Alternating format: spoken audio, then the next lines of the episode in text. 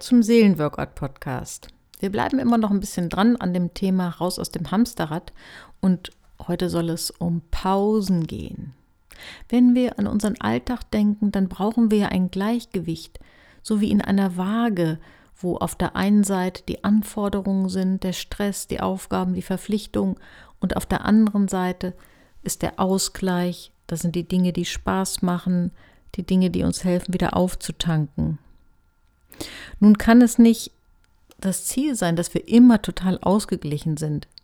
Und dieser Begriff Work-Life-Balance ist vielleicht insofern auch ein bisschen widersprüchlich, weil es geht ja nicht darum, dass wir, wenn wir uns jetzt nochmal diese Waage vorstellen oder auch eine Wippe, dass wir immer in der Mitte sind, ähm, sondern es geht darum, dass wir für einen Ausgleich sorgen. Denn wenn wir immer in der Mitte im perfekten Gleichgewicht bleiben würden, dann könnten wir ja gar nicht unsere Lebendigkeit leben. Dann würden wir auch weder privat noch beruflich intensive Erlebnisse haben. Ja, es würde uns ein Stück Intensität des Lebens verloren gehen, wenn wir nicht auch zulassen, dass diese Wippe, dass diese Waage auch ein bisschen in Schwingung kommt. Von daher ist es schon okay, wenn es auch mal Phasen gibt, wo wir beruflich alles geben oder wo wir uns ganz aufs Private konzentrieren, um für einen Ausgleich zu sorgen. Wichtig ist nur, dass wir immer wieder so uns um die Mitte herum bewegen. Dass wir darauf achten, dass unsere Akkus rechtzeitig aufgeladen werden. Denn wenn ein Akku ganz leer läuft, dann dauert es nicht mehr lange. Wenn dann weiter Energie verloren geht, geht es kaputt. Hilf, ja, da kann vielleicht auch dieses Gleichnis helfen von zwei Waldarbeitern, die einen ungefähr gleich großen Wald zu bearbeiten haben und dort die Bäume fällen sollen. Der eine Waldarbeiter macht immer am, ja, am dritten Tag eine Pause und nimmt sich ganz viel Zeit dafür, seine Säge zu schärfen. Der andere Waldarbeiter sagt sich, das kann ich mir nicht erlauben, ich will ja hier äh, der Schnellere sein und mehr erreichen und macht ohne Pause weiter. Es, äh, es versteht sich von selbst, wer von den beiden effektiver arbeitet, nämlich der, der regelmäßig seine Säge schärft. So ist es mit uns auch, so ist es mit dir auch. Wenn du mal überlegst, wenn du nicht Zeiten hast, wo du deine Säge schärfst, wo du durchatmest und auftankst, dann wirst du nicht weit kommen. Das klingt jetzt erstmal total simpel, aber Leben tun wir oft so, als gäbe es diese Wahrheit nicht. Manchmal sparen wir uns die Pausen, weil wir denken, wir sind dann noch effektiver. Dabei können manchmal ganz komische Sachen rauskommen. Und ich will mal auf eine Studie verweisen. Ich glaube, die habe ich an einer anderen Stelle schon mal erwähnt, aber die finde ich so interessant und wichtig, dass ich sie einfach nochmal vorstellen möchte.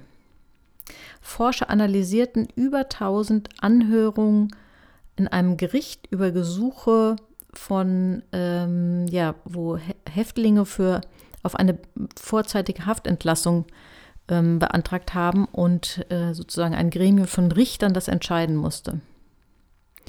Und da hat man äh, wirklich in dieser Studie, die sehr, sehr aufwendig war, festgestellt, dass es immer der gleiche Ablauf war. Es gab zwei Pausen an dem Arbeitstag der Richter.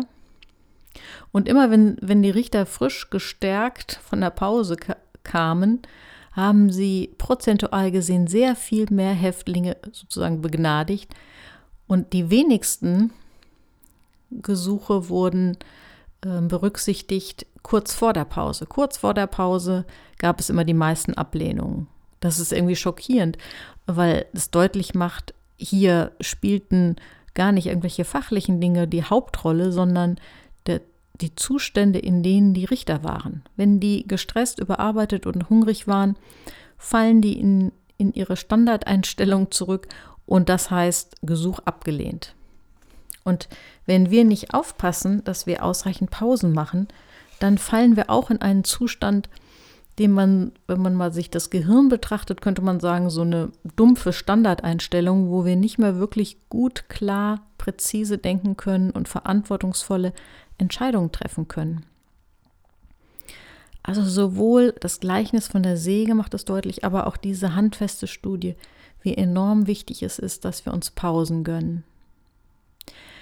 In anderen Kulturen ist das teilweise auch mehr akzeptiert. Bei den Japanern zum Beispiel, da ist es akzeptiert, dass man so ein kleines Schläfchen hält, so einmal wegnickt und zwar sogar in Besprechungen. Es ist erlaubt, es wird toleriert, es wird akzeptiert, dass jemand, der gerade ein Müdigkeitstief hat, einmal kurz die Augen schließt und kurz wegdämmert, um danach wieder frischer zu sein.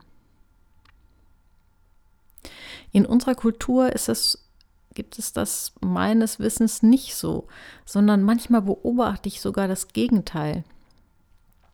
Nämlich, dass es sich so ein bisschen schick anhört und eher bewundert wird, wenn jemand sagt, boah, ich habe, also eigentlich arbeite ich immer so meine acht Stunden ohne Pause durch. Mittags esse ich so nebenbei am Computer mein Brot, aber ja, das schaffe ich locker.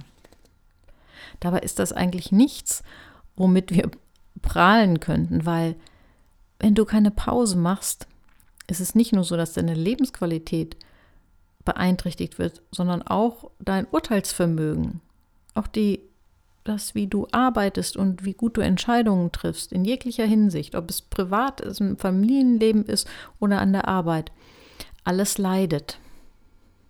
Ein, ein gutes Beispiel für mich, für Pausenkultur, ist meine Großmutter, die war Bäuerin. Und ich kann mich erinnern, dass sie seit, ja, seit ich mich eigentlich erinnern kann, immer nach dem Mittagessen, wenn der Tisch abgeräumt und der Abwasch gemacht war, setzte sich auf diese Kücheneckbank, Beine, Beine hat sie dann hochgelegt und hat die Augen geschlossen, ist, ist einmal so, so für ein halbes Stündchen weggedämmert. Und das ließ sie sich absolut nicht nehmen. Egal wer zu Besuch war, es musste diese Mittagsruhe geben. Das hat sich mir eingeprägt, dass ja, dass das ähm, ja ein gutes Vorbild ist, sich so Rituale einfach fest anzugewöhnen und dabei zu bleiben. Denn wir brauchen dieses Gegengewicht, also nicht ein Festfressen im Mittelmaß und hundertprozentige Balance zu jeder Zeit, sondern wenn wir an die Waage denken, dieses Hin- und Herschwingen und immer wieder um die Mittellinie uns bewegen. Wenn wir voll im Erwachsenenleben stehen und Familie und Beruf haben, dann ist es meistens so, dass diese Pausen sich nicht von alleine einstellen, sondern sie müssen geplant werden. Und vielleicht kannst du da mal kritisch deinen Alltag durchgucken, ob du wirklich ausreichend Pausen hast, um dich zu regenerieren. Und wenn das noch nicht genug ist, dann plane dir eine Pause ein und experimentiere mal ein bisschen, zu welcher Zeit des Tages du dir so eine Gewohnheit ja angewöhnen kannst, wirklich kurz eine Pause zu machen. Dazu gehört dann auch die Stärke zu haben, andere abzuweisen, zu sagen, okay, das ist jetzt meine Zeit. Ich bin definitiv nur in Notfällen ansprechbar. Nochmal zu diesem Ausgleich, also diese, wenn wir uns diese Waage vorstellen. Ich hatte sagte ja vorhin, dass es nicht immer möglich ist, und zumindest nicht, wenn wir große Ziele haben und auch ein bisschen intensiv leben wollen, ist es natürlich nicht immer möglich, dass wir 100% ausgeglichen sind. Und es ist aber dann wichtig, dass wir zeitnah für einen Ausgleich sorgen. Je weiter die Waage in eine Richtung ausgeschwungen ist, desto wichtiger ist es, dass du aus, dafür sorgst, dass der Ausgleich in die andere Richtung erfolgt. Wenn du ein ganz intensives berufliches Projekt gerade hinter dich gebracht hast und gemerkt hast, boah, das waren jetzt ein paar Wochen intensive Arbeit, dann nimm dir ja dieser Größe entsprechend auch die entsprechende Auszeit. Dann reicht es nicht, einen halben Tag durchzuatmen, sondern dann muss es vielleicht mal ein komplettes Wochenende oder auch ein verlängertes Wochenende sein. Wenn du daran sparst, sparst du an der falschen Stelle und du wirst es früher oder später merken, und zwar psychisch, gesundheitlich, auf der Beziehungsebene. Du wirst merken, dass du in ein Defizit gerätst und das ist gefährlich. Es gibt Dinge, die besonders wenig oder die besonders schnell nach einem Ausgleich verlangen. Und das ist zum Beispiel, wenn du kleine Kinder hast. Wenn du kleine Kinder hast, kannst du nicht wochenlang äh, dich rar machen und dann den Riesen, dann bringt der Riesenausgleich wenig.